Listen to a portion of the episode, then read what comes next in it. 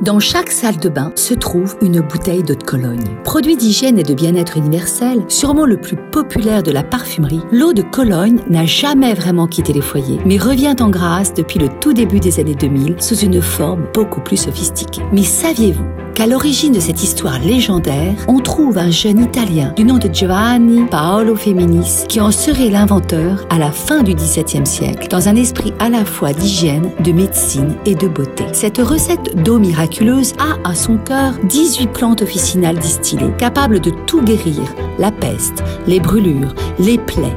Elle préserve la santé et protège même la beauté. C'est en 1727 que l'eau de Cologne est reconnue comme produit salutaire pour la santé par l'Académie de médecine de Cologne. Elle est une panacée et sert autant pour les soins en raison de sa haute teneur en alcool qu'à la toilette. Comme la formule est connue, de nombreuses eaux de Cologne sont fabriquées et une grande concurrence s'installe à partir du 19e siècle. Ainsi, l'eau de Cologne est au parfum ce que la petite robe noire est au vestiaire d'une femme. Un classique et un incontournable. Un produit frais, transparent, léger, bienfaisant ou encore tonique dont on use sans se lasser, mais aussi encore et toujours un excellent remède pour la santé humaine. En effet, en annonçant une série de mesures visant à lutter contre l'épidémie actuelle de coronavirus, le président turc a déclaré que des bouteilles d'eau de Cologne seraient distribuées avec des masques aux personnes âgées de plus de 65 ans. Une bonne alternative au gel hydroalcoolique.